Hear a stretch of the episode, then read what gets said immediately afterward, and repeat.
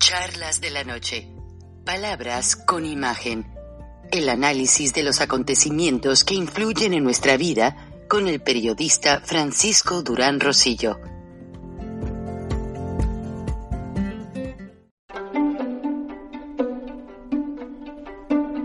Frank Durán Rosillo eh, te saluda y los saluda a todos ustedes, su amiga María Celeste Raraz, para invitarlos a que se suscriban a mi canal de YouTube María Celeste Raraz, tal como mi nombre, donde les informo todas las semanas eh, sobre entrevistas que tienen un tema que ayuda a mejorarnos como personas y de paso son interesantes.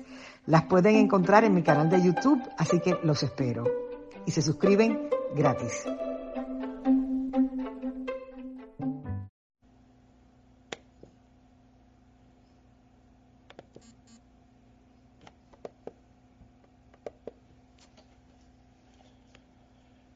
Hola, bienvenidos a Charlas de la Noche, Palabras con Imagen.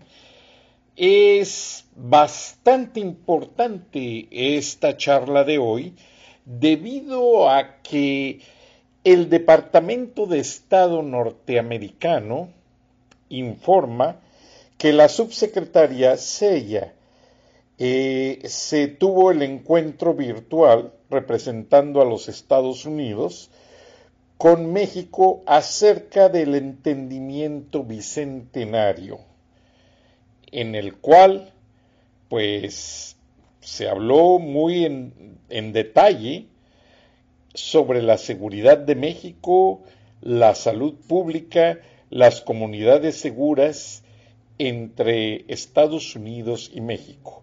Este es el nuevo nombre de aquella eh, iniciativa Mérida básicamente. Pero el día de hoy las autoridades norteamericanas han estado haciendo hincapié en que básicamente eh, Estados Unidos pues no puede arriesgarse a dejar a la deriva básicamente un tema de lo más importante como es este. Entonces, básicamente, lo que venimos viendo sobre esta información tan detallada es que eh, la renuencia del gobierno de Andrés Manuel López Obrador, porque no se le puede llamar de otra manera, eh, vino haciendo pues mucho daño a esta relación. Y lo poco que se había avanzado se fue perdiendo, se fue perdiendo en la negligente burocracia de la administración López Obradorista. Ni las autoridades de justicia, ni el ejército, nadie quisieron participar en ayudar a incrementar la relación bilateral en el sentido de, pues, eh, caray, vemos que están pasando muchos problemas, los carteles básicamente hacen lo que quieren en México, bueno, pues hacer que Estados Unidos dé una manita, así como vende armas y consume las drogas, Estados Unidos le ha pedido a México cooperación y el problema de las muertes de jóvenes por sobredosis de opioides y, drogas derivadas de los fentanilos es tan grande para Estados Unidos que Estados Unidos no dudaría en otorgar esa ayuda. Pero la información que me manda el Departamento de Estado, y ellos mandan la traducción para evitar malas interpretaciones, porque hay términos y palabras que en política cambian un poco o una frase, yo no me considero un experto traductor, honestamente, pero la información es muy cabal y determinante. Dice, el Departamento de Estado de los Estados Unidos, Oficina de la Portavoz de Medios, nos hace llegar esta nota que dice que la subsecretaria de Estado para Seguridad Civil, Democracia y Derechos Humanos, Usra Seya, encabezó la delegación estadounidense de Washington que participó en una reunión complementaria al encuentro de octubre del 2021 en el cual se presentó el diálogo de alto nivel sobre seguridad entre Estados Unidos y México, auspiciado en forma virtual por el secretario de Relaciones Exteriores Marcelo Ebrard. El director senior para el hemisferio occidental del Consejo de Seguridad Nacional, Juan González, también acompañó la comitiva a la comitiva estadounidense. Los dos gobiernos aprobaron objetivos bilaterales y se comprometieron a iniciar gestiones en apoyo al entendimiento bicentenario sobre seguridad, salud pública y comunidades, entre otras cosas, al, seguir trabajando en la definición de indicadores que permitan evaluar de manera conjunta el impacto de nuestra cooperación.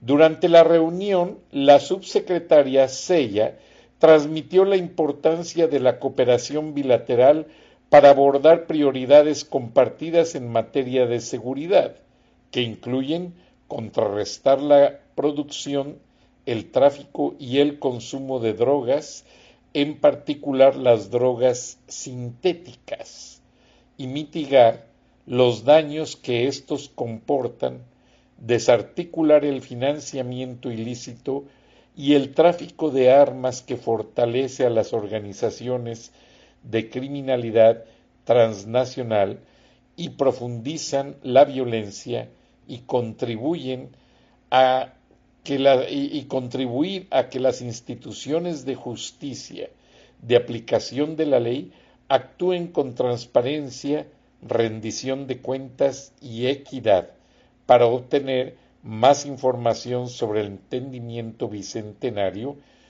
también pueden ustedes seguir al Departamento de Estado en las redes sociales.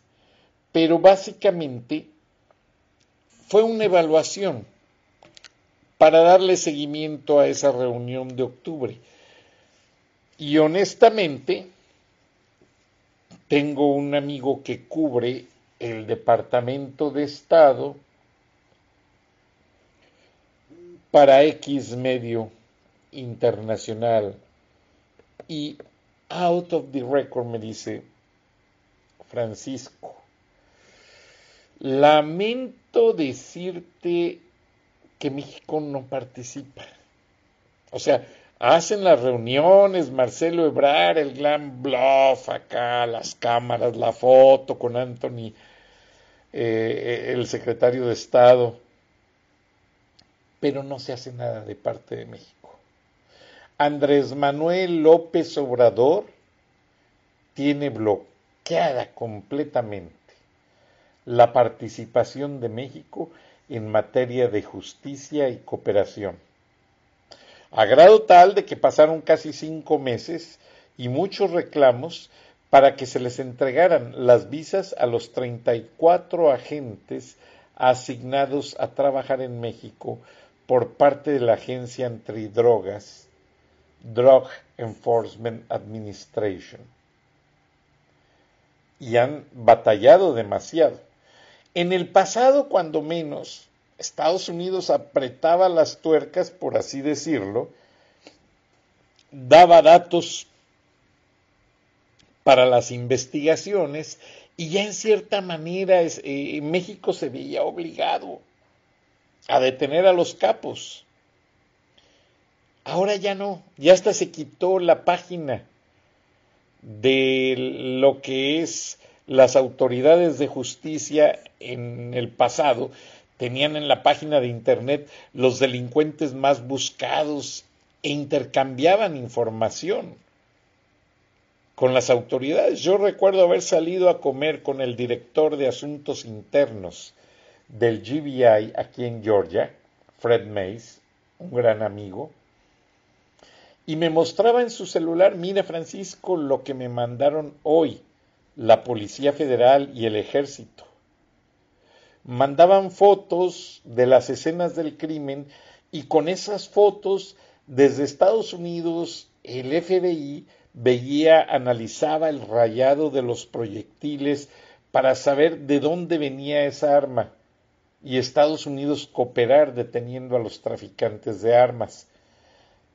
Además, como dicen por ahí, cada crimen deja su huella de identidad. Sí, honestamente, cada criminal deja algo, ya sea en, los casquillos percutidos, en, en las balas, en la manera en que asesinan, en el ángulo en que encuentran a las víctimas, todo eso tiene mucho que ver.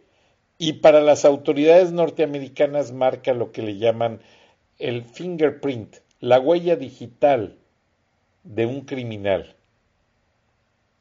El ADN, a algunos se les cae un, poco de pelo en la escena del crimen y gracias a eso pueden tener una idea de la identidad de los asesinos, pueden saber la raza, cuando menos, y muchas cosas, pero se dejó de hacer y básicamente la cooperación entre México y Estados Unidos es casi nula.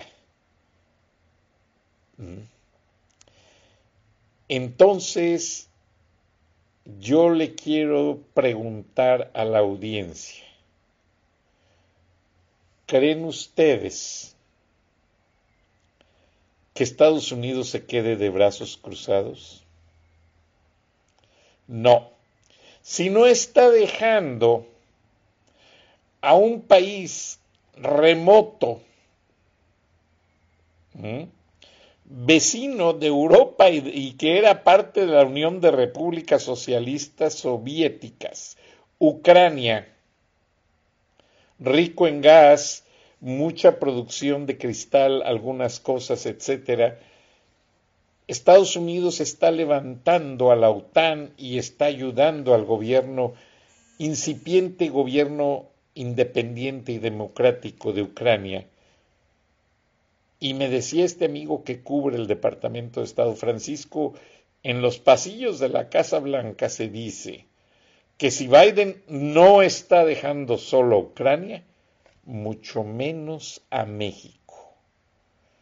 México no se va a quedar solo, porque Estados Unidos sabe que así como Rusia está tratando de invadir Ucrania y tiene todas las tropas rodeando la frontera, de la misma forma Rusia está usando a Cuba y Venezuela para influenciar y manipular a México.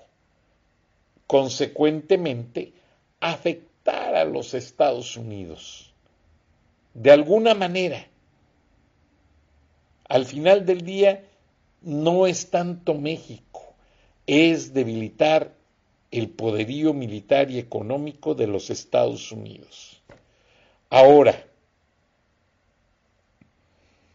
mucha gente se pregunta, en estos momentos de una economía tambaleante después de dos años de pandemia, con varias mutaciones del coronavirus, eh, etcétera, Delta y etcétera, nuevas, nuevos nombres, las vacunas a todos los niveles, Estados Unidos no ha bajado la guardia. Y es el único país que ha ayudado a nivel mundial a apoyar a otras naciones con vacunas y ayudas. Estados Unidos necesita importar dos millones de trabajadores al año aproximadamente para poder mantener su crecimiento. Al cerrarse la frontera por la pandemia, Estados Unidos no ha dejado de traer inmigrantes. los están trayendo de otros países. Obviamente la India trae mucho médico y mucha gente que sabe de tecnología, porque les cuesta más barato. Pero ahora, con la reciente salida de las tropas norteamericanas de Afganistán, hay muchísimo inmigrante afgano llegando a las ciudades norteamericanas a trabajar en lo que sea. Sirios, mismos ucranianos, que son muy talentosos, honestamente, pues son rusos. Son gente que perteneció a Rusia, Rusia y que hablan varios idiomas, los dominan y eso le ayuda mucho al gobierno norteamericano porque esta comunidad ucraniana, la comunidad rusa, ayuda mucho en labores de inteligencia, de traducción, etc. Ahora, ¿qué pasa? Estados Unidos le abre la puerta a otra nacionalidad, obviamente cierra. Por ejemplo, los mexicanos estamos en último lugar en cuanto al proceso de visas, porque somos muchos, y ellos quieren ser equitativos con otras nacionalidades que tienen menos presencia en Estados Unidos. Aparte, no lo dicen, pero los que se dedican al narcotráfico, a las pandillas y a todo lo demás, pues ya los tienen hasta la coronilla, así, así. Porque con esta actitud del presidente mexicano de no cooperar, de no ayudar, de no enviar al hijo del Chapo para ser juzgado por la justicia norteamericana, pues es obvio que por culpa de cuatro o cinco criminales, por culpa de un gobierno antidemocrático, burocrático y manipulador, pues ya los mexicanos nos sacan la vuelta. Prefieren darle las oportunidades a gente de otra nacionalidad, honestamente. Entonces, dentro de las posibilidades que hay de lograr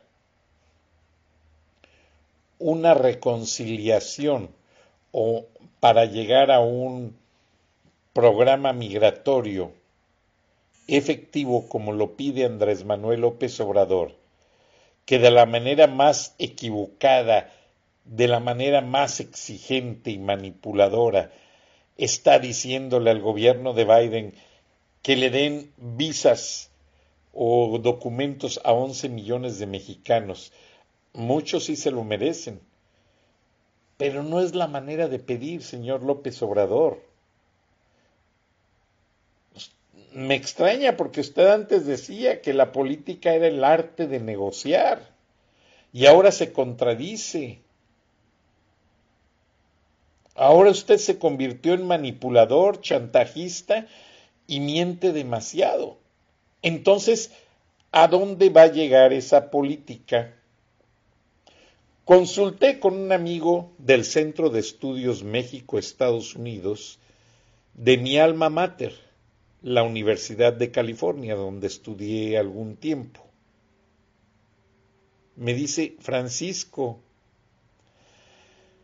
en nuestros recientes reportes, y es del total conocimiento de la opinión pública, a excepción de Marta Bárcena, desde que empezó el gobierno de Andrés Manuel López Obrador, ha mandado a sus amigos y enemigos políticos, de diplomáticos, de embajadores, de cónsules, a las embajadas y consulados en Estados Unidos. No tiene sentido. Y los diplomáticos de carrera son relegados. Tristemente son asignados a un escritorio en un rincón a contestar llamadas y revisar expedientes. Es muy triste, la verdad. Y no merecen ser tratados de esa manera. Hay muchas cosas que no se dicen en el servicio exterior mexicano. Pero mucha gente está indignada, está molesta y no entienden por qué alguien que fue por un corto tiempo subsecretario de Relaciones Exteriores en la administración Salinas, como Marcelo Ebrard, egresado del Colegio de México, acepte a hacer todo este tipo de manipulaciones. Y sí que es una manipulación, honestamente, porque ya hubo protestas en Panamá donde notoriamente la secretaria de Relaciones Exteriores panameña da a entender que no, no es bienvenida la propuesta del nuevo embajador de México en Panamá. España mucho menos quiere recibir a, a quien consideran pues una persona, una exgobernadora, como cónsul. Entonces, básicamente va a pasar lo que sucedió en la dictadura de Franco, que tampoco estuvieron de acuerdo con México y no contestaron, no aceptaron las propuestas de embajador para, para España, embajador mexicano, y lo que sucedió, curiosamente hablando, es que se quedó acéfalo el cargo y tuvieron que poner a alguien que ya estaba ahí de representante para los trámites de rigor hasta que hubo nuevo gobierno en México y se reestructuró la relación. Por ejemplo, con todo respeto, el hermano del embajador Moctezuma, quien sucedió a Marta Bárcena en Washington, pues ¿Qué pitos tiene que hacer escribiendo editoriales con publicidad y propaganda política para la 4T? Porque eso sí, la cuarta transformación ahora ha disfrazado su propaganda y en lugar de poner anuncios, public service announcements, ahora lo hacen de esta manera, con editoriales. Y precisamente que manipulan los temas que López Obrador tanto ha alegado como eso de exigir al gobierno de España a que pida o a que dé una disculpa al pueblo de México. Pues lo que pasó ya pasó, ya es historia. Digo, y no le pasó solo a México, le pasó a todos los países de Latinoamérica. Pero dentro de todo lo malo nos dieron una cultura, un idioma. Entonces hay muchas cosas que no se definen y que quedan inconclusas en el aire, como esa pirámide que López Obrador mandó hacer en la plancha del Zócalo algo que no tiene sentido. Ahora, los bancos españoles tienen mucha inversión en México, compañías de energía, etcétera, etcétera. ¿Y qué sucede? López Obrador está con una política absurda afectando esas inversiones. Se van a cansar no solo los españoles, los alemanes de la Volkswagen, eh, los americanos de varias compañías que tienen inversiones, franceses, japoneses, etcétera, etcétera, y todos están agarrando sus maletas y vámonos, su dinero y vámonos. México ya no representa confianza para invertir mientras siga López Obrador en el poder de una manera manipuladora presionando y haciendo con este tipo de publicaciones propaganda política para su gobierno que los inmigrantes mexicanos no leen y los pocos que lo leen hayan que con todo respeto lo que se maneja allí no es historia de México, sino una secuencia manipuladora. Pues nadie está de acuerdo. Entonces, ¿qué pasa? La gente se cansa. La gente se cansa, como van a ver en algunos videos que les voy a poner eh, a continuación, porque déjenme ver si pude corregir el audio para que se escuche, porque básicamente luego me reclaman. Se ve el video, pero no se ve, no se escucha el audio. Entonces hay que tener mucho cuidado para ver que todo salga bien. Espérenme un segundito. Déjenme hacer los ajustes. Ah,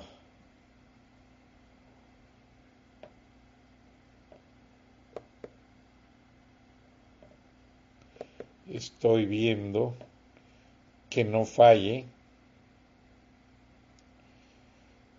Mm.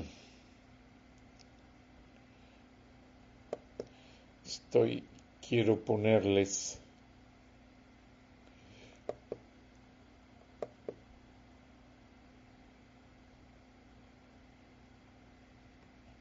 porque sí, luego es muy frustrante que la audiencia me llama y me reclama. Oye, que nos pusiste tal audio, pero no escuchamos nada, no vimos nada. Entonces, quiero estar bien seguro de que aquí va a estar el audio. Entonces, eh, vamos a ver, permítanme, yo quiero programar bien estos videos para que ustedes los vean. Bueno, ahora sí vamos a ver el primero que nos enviaron y que me lo piden, que lo ponga al aire porque luego la gente se molesta, reclama. Y aquí tienen, continúa saliendo básicamente las opiniones derivadas de la casa del hijo de Andrés Manuel López Obrador. Dice, la casita, con una música, gracias mexicanos contra la corrupción y la impunidad, que fueron quienes denunciaron la casa del hijo de López. Gracias a Latin US, que de dónde amigo vengo, y les ponen la canción de una casita que tengo, muy cerquita de Deer Park porque está ubicada en Houston. Me la compró mi morrita. Y ponen la foto. Con jardines y alberquita que tengo donde amigo vengo. Una sala de primera, y muestran la sala, la cocina, con un granito de arena y buena iluminación. Y la música pues va muy bien entonada y un candelabro en el techo para este güey hecho y derecho. Y ponen la foto del hijo de López con la novia. Y bueno, es algo así tipo meme, pero les agradezco para que vean que sí pongo atención a sus mensajes. Y dicen que ahora sí hay donde sentarse y que tiene un gran comedor. Y bueno, ponen la foto de la novia del hijo de López con el hijo y la gran alberca, los asadores y todos los lujos que tiene la casa. Entonces, usa algunos términos medios prosaicos, por eso no quise dejar correr todo el audio. Pero básicamente, pues, en algunos aspectos se les fue la mano, pero al final sale la foto de López y dice viva la transformación.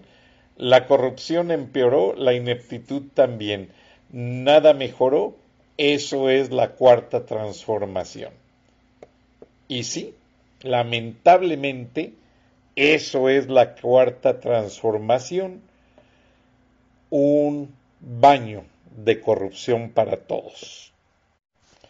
Ahora en este video que les voy a poner, que también me lo mandó la audiencia y quiero complacerlos porque como ellos dicen, el video lo ven mil o cinco mil personas en ciertas partes, pero a través de charlas de la noche lo pueden ver nuestros inmigrantes, quienes, quienes reciben información muy defecada, muy manipulada de parte de los medios en español como ya lo vieron, el hermano del embajador, que gana ahora en dólares por escribir en medios americanos en español, pues, ¿qué está informando? Nada, nada.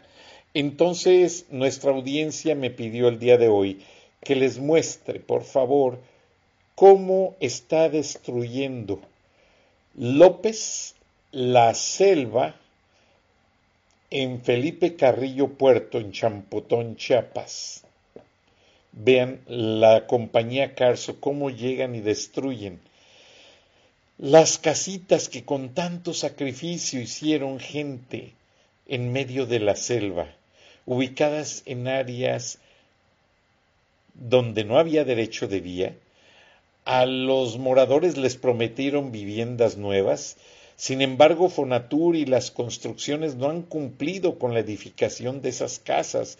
Los pobladores han abandonado sus casas y están a la intemperie, porque el gobierno de López ni les ha pagado y reportan que Fonatur y el ayuntamiento los han amenazado con desalojo de parte de la Guardia Nacional, los han ido sacando, los han despojado de su propiedad, como ven en el video, y hace muchos meses, ya casi dos años, que los afectados aclaran que no pueden irse a otra parte. Entonces lo que hicieron fue tejabanes con cartones y plástico al lado de, las viviendas ya derrumbadas, porque es la única manera. Y el video es publicado por La Jornada, el periódico más palero de López Obrador. Ahora le está tirando porque se dan cuenta, pues que con todo respeto, este presidente no tiene la cabeza destinada o habilitada para gobernar.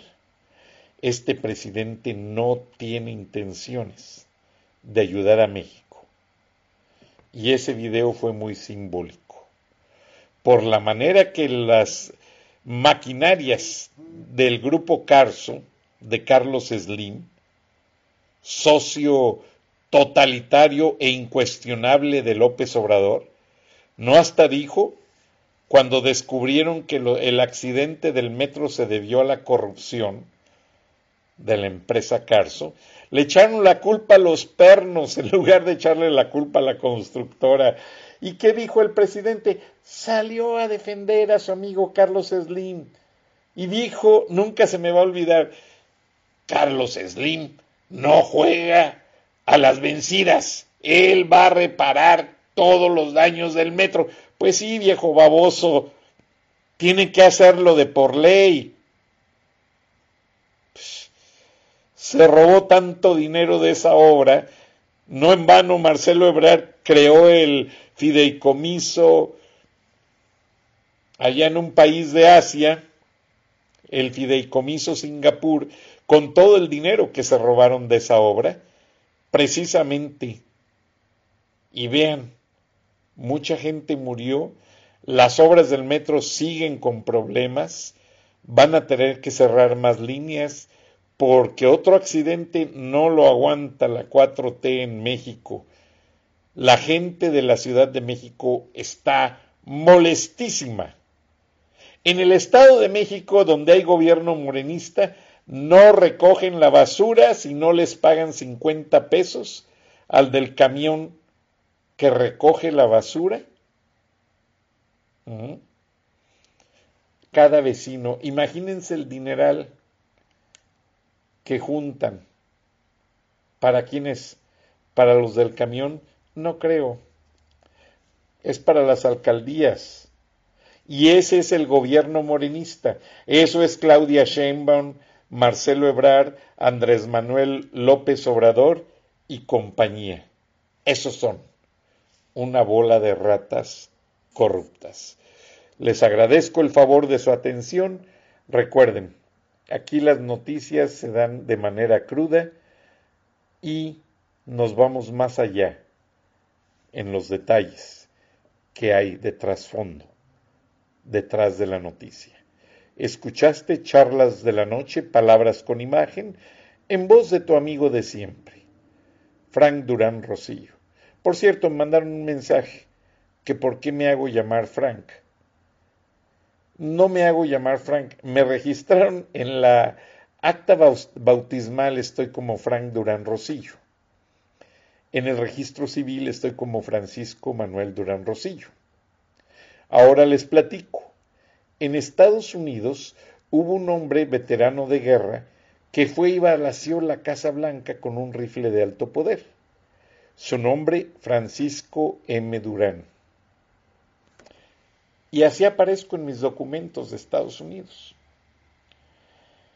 Pero todo mundo me pregunta, oye, ¿qué relación tienes o eres tú? No, ese hombre todavía está preso. No soy yo. Pero para quitarme esa pregunta, aparte de que muchos americanos me decían San Francisco como la ciudad, entonces todos me cambiaban el, el nombre, me fui a lo fácil. Me llamo Frank Durán Rosillo. Punto más fácil de pronunciar, más fácil de todo, y así es. Pero les agradezco sus preguntas, le estoy pasando sus comentarios al ingeniero Gilberto Lozano, y bueno, nos vemos y nos escuchamos mañana en otra charla de la noche. Muchas gracias, buenas noches, hasta entonces.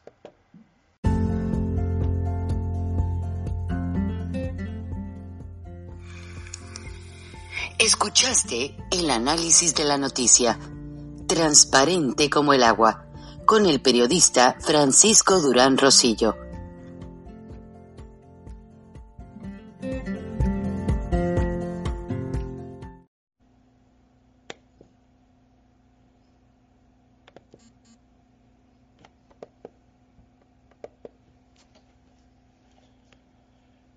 Hola. Bienvenidos a Charlas de la Noche, Palabras con Imagen. Es bastante importante esta charla de hoy debido a que el Departamento de Estado norteamericano informa que la subsecretaria Sella eh, se tuvo el encuentro virtual representando a los Estados Unidos con México acerca del entendimiento bicentenario, en el cual, pues, se habló muy en, detalle sobre la seguridad de México, la salud pública, las comunidades seguras entre Estados Unidos y México.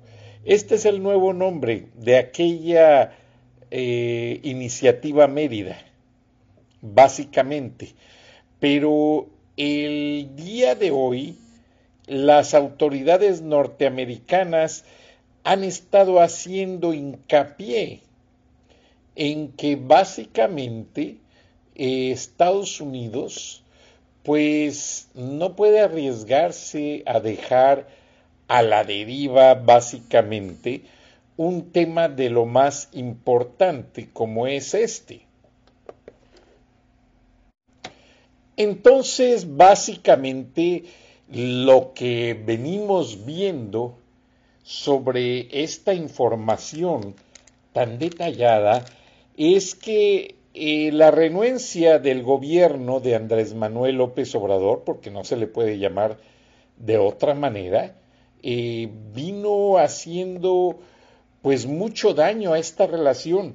Y lo poco que se había avanzado se fue perdiendo. se fue perdiendo en la negligente burocracia de la administración López Obradorista.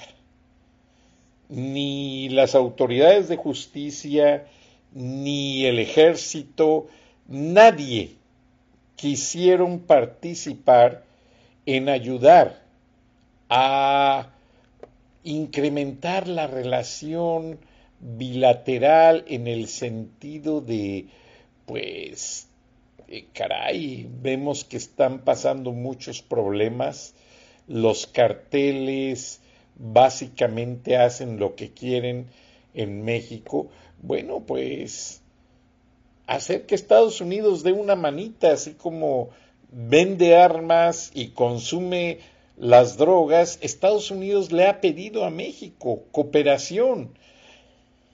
Y el problema de las muertes de jóvenes por sobredosis de opioides y, drogas derivadas de los fentanilos es tan grande para Estados Unidos que Estados Unidos no dudaría en otorgar esa ayuda.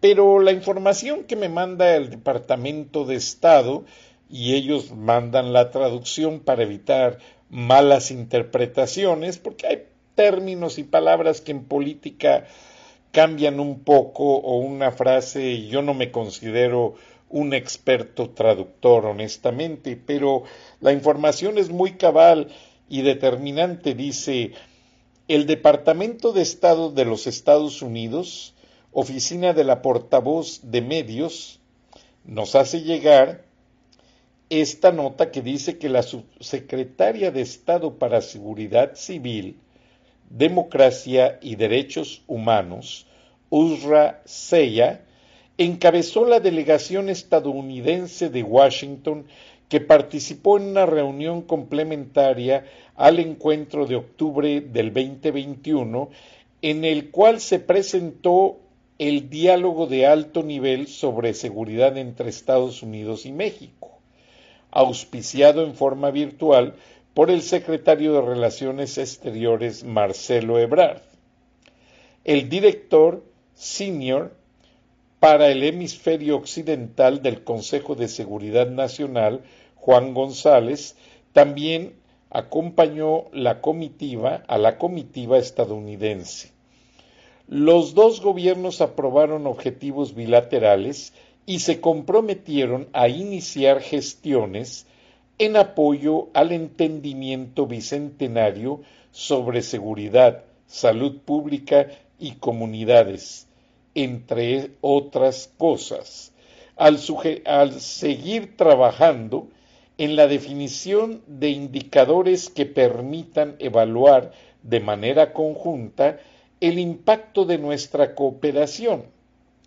Durante la reunión, la subsecretaria Sella transmitió la importancia de la cooperación bilateral para abordar prioridades compartidas en materia de seguridad, que incluyen contrarrestar la producción, el tráfico y el consumo de drogas, en particular las drogas sintéticas, y mitigar los daños que estos comportan, desarticular el financiamiento ilícito y el tráfico de armas que fortalece a las organizaciones de criminalidad transnacional y profundizan la violencia y contribuyen a que y contribuir a que las instituciones de justicia de aplicación de la ley actúen con transparencia rendición de cuentas y equidad para obtener más información sobre el entendimiento bicentenario, también pueden ustedes seguir al Departamento de Estado en las redes sociales. Pero básicamente fue una evaluación para darle seguimiento a esa reunión de octubre. Y honestamente, tengo un amigo que cubre el Departamento de Estado para X medio internacional y out of the record me dice Francisco lamento decirte que México no participa. O sea, hacen las reuniones, Marcelo Ebrar, el gran bluff acá, las cámaras, la foto con Anthony, eh, el secretario de Estado, pero no se hace nada de parte de México. Andrés Manuel López Obrador tiene bloqueada completamente la participación de México en materia de justicia y cooperación. A grado tal de que pasaron casi cinco meses y muchos reclamos para que se les entregaran las visas a los 34 agentes asignados a trabajar en México por parte de la agencia antidrogas, Drug Enforcement Administration. Y han batallado demasiado. En el pasado, cuando menos, Estados Unidos apretaba las tuercas, por así decirlo, daba datos para las investigaciones y ya en cierta manera eh, México se veía obligado a detener a los capos. Ahora ya no, ya hasta se quitó la página de lo que es las autoridades de justicia en el pasado tenían en la página de internet los delincuentes más buscados e intercambiaban información con las autoridades. Yo recuerdo haber salido a comer con el director de asuntos internos del GBI aquí en Georgia, Fred Mays, un gran amigo, y me mostraba en su celular, mira Francisco, lo que me mandaron hoy la Policía Federal y el Ejército. Mandaban fotos de las escenas del crimen y con esas fotos desde Estados Unidos el FBI veía, analizaba el rayado de los proyectiles para saber de dónde venía esa arma y Estados Unidos cooperar deteniendo a los traficantes de armas. Además, como dicen por ahí, cada crimen deja su huella de identidad. Sí, honestamente. Cada criminal deja algo, ya sea en, los casquillos percutidos, en, en las balas, en la manera en que asesinan, en el ángulo en que encuentran a las víctimas, todo eso tiene mucho que ver y para las autoridades norteamericanas marca lo que le llaman el fingerprint, la huella digital de un criminal. El ADN, a algunos se les cae un, poco de pelo en la escena del crimen y gracias a eso pueden tener una idea de la identidad de los asesinos, pueden saber la raza, cuando menos, y muchas cosas pero se dejó de hacer y básicamente la cooperación entre México y Estados Unidos es casi nula. Entonces, yo le quiero preguntar a la audiencia, ¿creen ustedes que Estados Unidos se quede de brazos cruzados? No. Si no está dejando a un país remoto, vecino de Europa y, que era parte de la Unión de Repúblicas Socialistas Soviéticas, Ucrania, rico en gas, mucha producción de cristal, algunas cosas, etcétera. Estados Unidos está levantando a la OTAN y está ayudando al gobierno, incipiente gobierno independiente y democrático de Ucrania.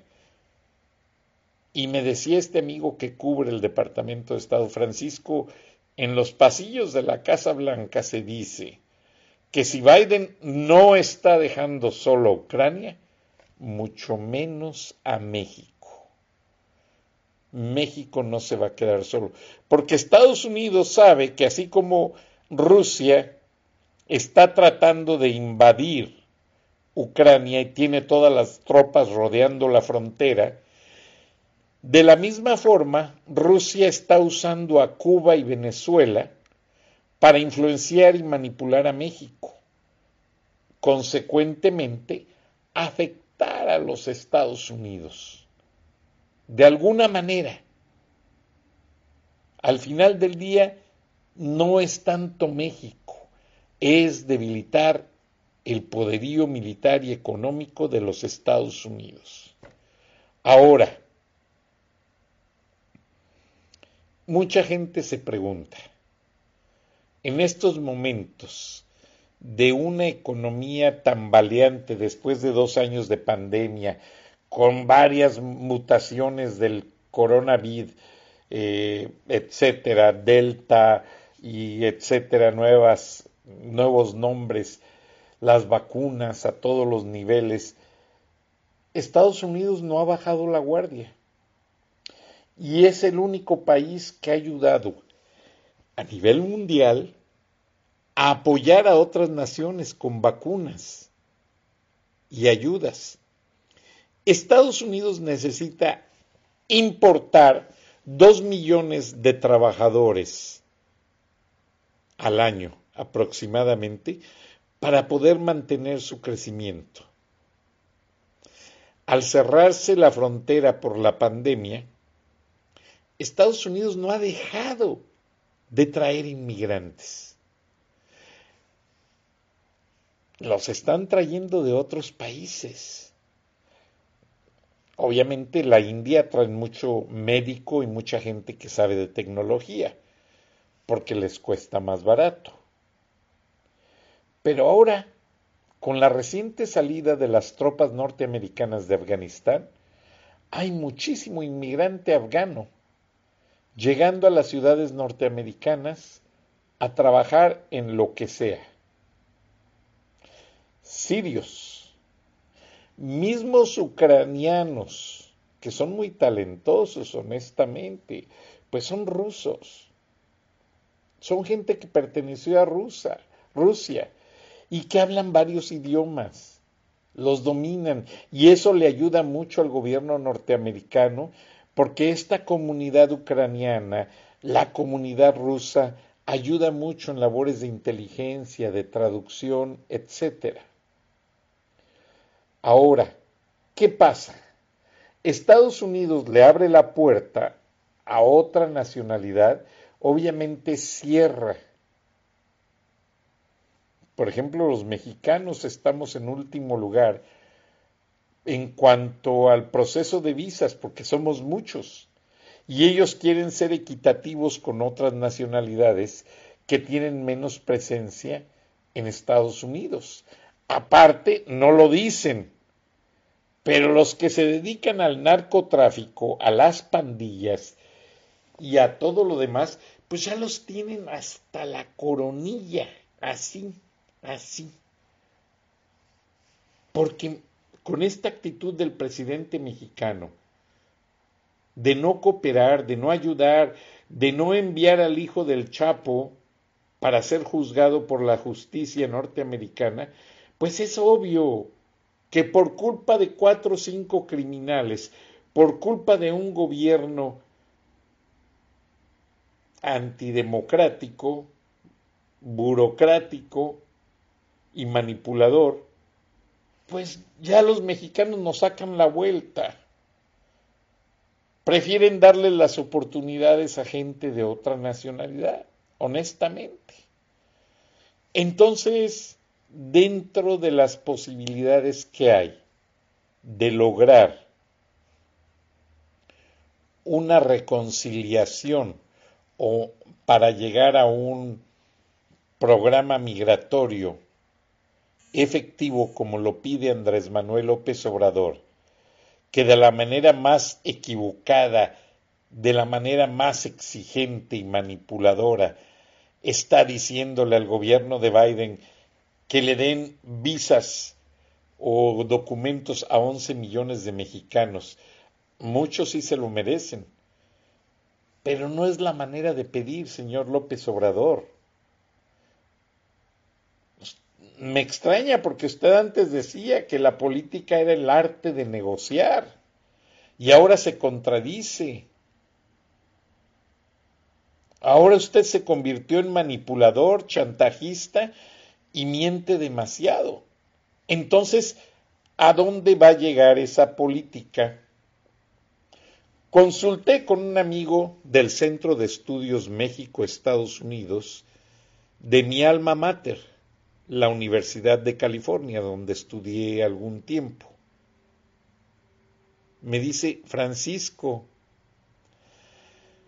en nuestros recientes reportes, y es del total conocimiento de la opinión pública, a excepción de Marta Bárcena, desde que empezó el gobierno de Andrés Manuel López Obrador, ha mandado a sus amigos y enemigos políticos de diplomáticos, de embajadores, de cónsules, a las embajadas y consulados en Estados Unidos. No tiene sentido. Y los diplomáticos de carrera son relegados.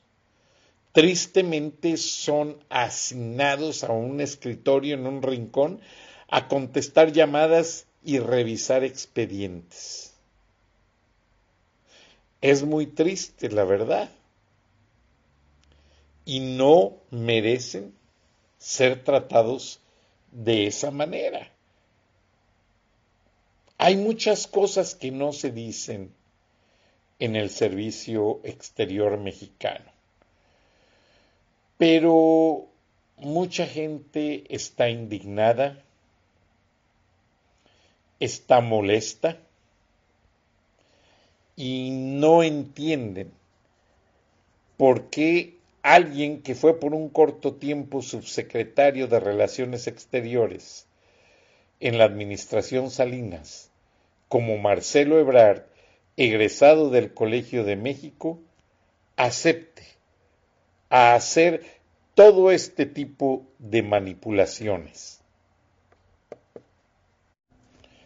Y sí que es una manipulación, honestamente, porque ya hubo protestas en Panamá donde notoriamente la secretaria de Relaciones Exteriores panameña da a entender que no, no es bienvenida la propuesta del nuevo embajador de México en Panamá. España mucho menos quiere recibir a, a quien consideran pues una persona, una exgobernadora, como cónsul. Entonces básicamente va a pasar lo que sucedió en la dictadura de Franco, que tampoco estuvieron de acuerdo con México y no contestaron, no aceptaron las propuestas de embajador para, para España, embajador mexicano, y lo que sucedió, curiosamente hablando, es que se quedó acéfalo el cargo y tuvieron que poner a alguien que ya estaba ahí de representante para los trámites de rigor hasta que hubo nuevo gobierno en México y se reestructuró la relación. Por ejemplo, con todo respeto, el hermano del embajador Moctezuma, quien sucedió a Marta Bárcena en Washington, pues, ¿qué pitos tiene que hacer escribiendo editoriales con publicidad y propaganda política para la 4T? Porque eso sí, la cuarta transformación ahora ha disfrazado su propaganda y en lugar de poner anuncios, public service announcements, ahora lo hacen de esta manera, con editoriales. Y precisamente que manipulan los temas que López Obrador tanto ha alegado como eso de exigir al gobierno de España a que pida o a que dé una disculpa al pueblo de México pues lo que pasó ya pasó, ya es historia. Digo, y no le pasó solo a México, le pasó a todos los países de Latinoamérica. Pero dentro de todo lo malo nos dieron una cultura, un idioma. Entonces hay muchas cosas que no se definen y que quedan inconclusas en el aire, como esa pirámide que López Obrador mandó hacer en la plancha del Zócalo. Algo que no tiene sentido. Ahora, los bancos españoles tienen mucha inversión en México, compañías de energía, etcétera, etcétera. ¿Y qué sucede? López Obrador está con una política absurda afectando esas inversiones. Se van a cansar no solo los españoles, los alemanes de la Volkswagen, eh, los americanos de varias compañías que tienen inversiones, franceses, japoneses, etcétera, etcétera, y todos están agarrando sus maletas y vámonos, su dinero y vámonos. México ya no representa confianza para invertir mientras siga López Obrador en el poder de una manera manipuladora, presionando y haciendo con este tipo de publicaciones propaganda política para su gobierno que los inmigrantes mexicanos no leen y los pocos que lo leen hayan que con todo respeto lo que se maneja allí no es historia de México, sino una secuencia manipuladora, pues nadie está de acuerdo. Entonces, ¿qué pasa? La gente se cansa. La gente se cansa, como van a ver en algunos videos que les voy a poner eh, a continuación, porque déjenme ver si pude corregir el audio para que se escuche, porque básicamente luego me reclaman. Se ve el video, pero no se ve, no se escucha el audio. Entonces hay que tener mucho cuidado para ver que todo salga bien.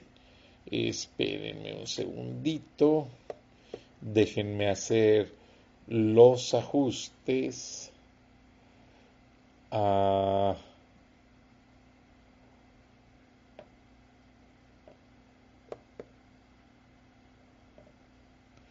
estoy viendo que no falle mm. estoy quiero ponerles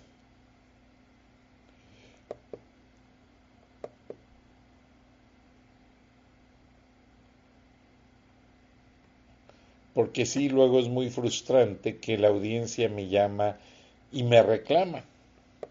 Oye, que nos pusiste tal audio, pero no escuchamos nada, no vimos nada.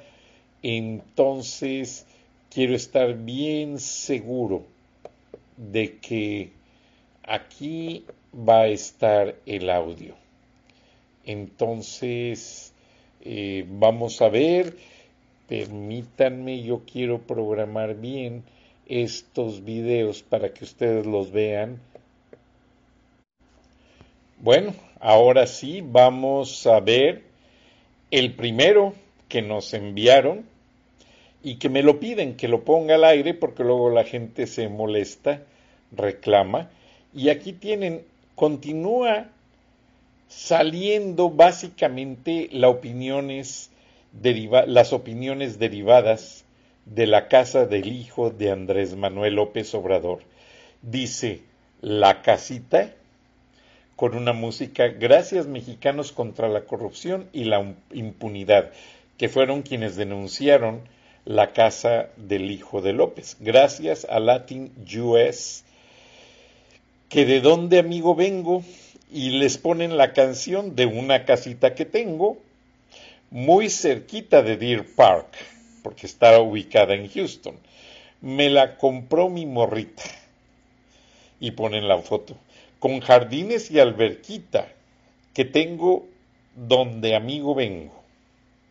Una sala de primera y muestran la sala, la cocina, con un granito de arena y buena iluminación.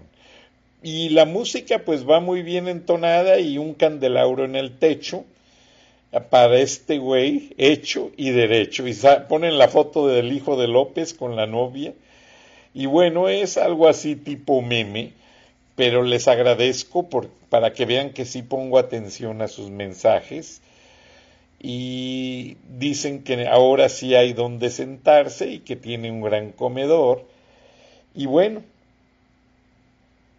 ponen la foto de la novia de del hijo de López con el hijo y la gran alberca, los asadores y todos los lujos que tiene la casa. Entonces, usa algunos términos medios prosaicos, por eso no quise dejar correr todo el audio. Pero básicamente, pues, en algunos aspectos se les fue la mano, pero al final sale la foto de López y dice viva la transformación. La corrupción empeoró, la ineptitud también. Nada mejoró, eso es la cuarta transformación. Y sí, lamentablemente, eso es la cuarta transformación, un baño de corrupción para todos. Ahora en este video que les voy a poner, que también me lo mandó la audiencia y quiero complacerlos porque como ellos dicen, el video lo ven mil o cinco mil personas en ciertas partes, pero a través de charlas de la noche lo pueden ver nuestros inmigrantes, quienes, quienes reciben información muy defecada, muy manipulada de parte de los medios en español como ya lo vieron, el hermano del embajador, que gana ahora en dólares por escribir en medios americanos en español, pues, ¿qué está informando? Nada, nada. Entonces, nuestra audiencia me pidió el día de hoy que les muestre, por favor, cómo está destruyendo López la selva en Felipe Carrillo Puerto, en Champotón, Chiapas. Vean la compañía Carso, cómo llegan y destruyen las casitas que con tanto sacrificio hicieron gente en medio de la selva, ubicadas en áreas donde no había derecho de vía, a los moradores les prometieron viviendas nuevas sin embargo, Fonatur y las construcciones no han cumplido con la edificación de esas casas.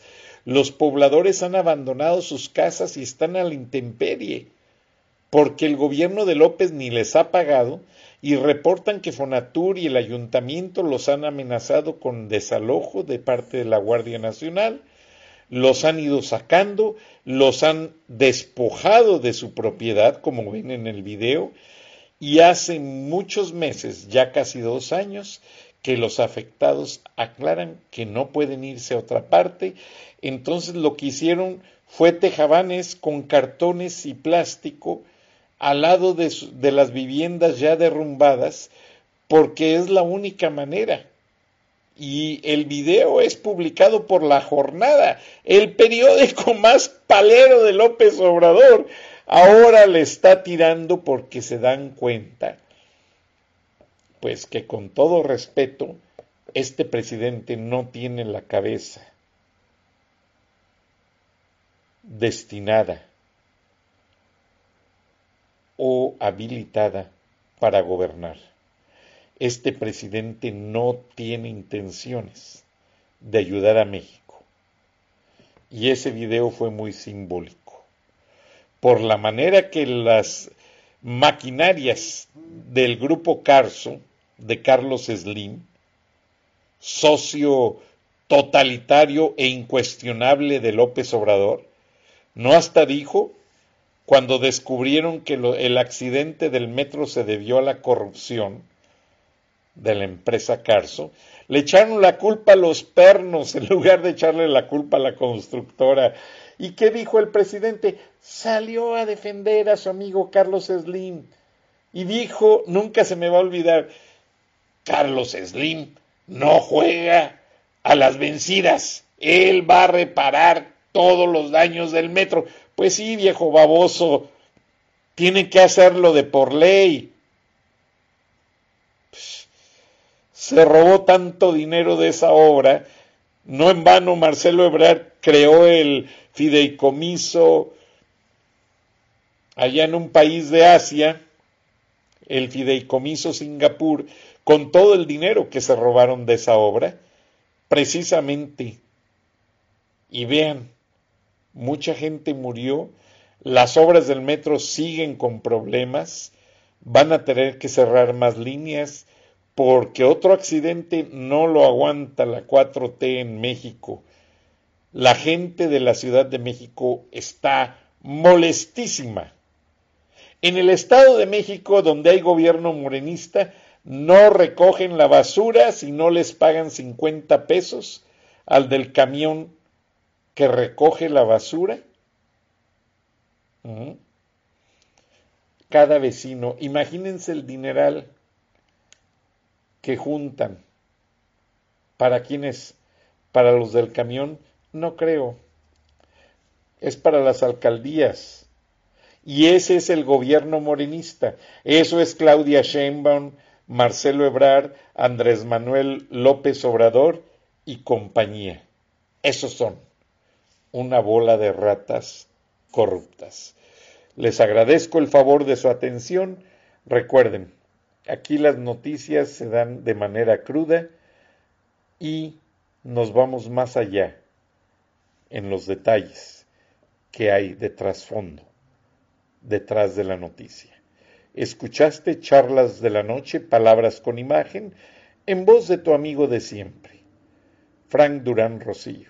Por cierto, me mandaron un mensaje que por qué me hago llamar Frank no me hago llamar Frank. Me registraron en la acta bautismal, estoy como Frank Durán Rosillo. En el registro civil estoy como Francisco Manuel Durán Rosillo. Ahora les platico. En Estados Unidos hubo un hombre veterano de guerra que fue y balació la Casa Blanca con un rifle de alto poder. Su nombre, Francisco M. Durán y así aparezco en mis documentos de Estados Unidos. Pero todo mundo me pregunta, oye, ¿qué relación tienes o eres tú? No, ese hombre todavía está preso. No soy yo. Pero para quitarme esa pregunta, aparte de que muchos americanos me decían San Francisco como la ciudad, entonces todos me cambiaban el, el nombre, me fui a lo fácil. Me llamo Frank Durán Rosillo. Punto. Más fácil de pronunciar, más fácil de todo, y así es. Pero les agradezco sus preguntas, le estoy pasando sus comentarios al ingeniero Gilberto Lozano, y bueno, nos vemos y nos escuchamos mañana en otra charla de la noche. Muchas gracias, buenas noches, hasta entonces.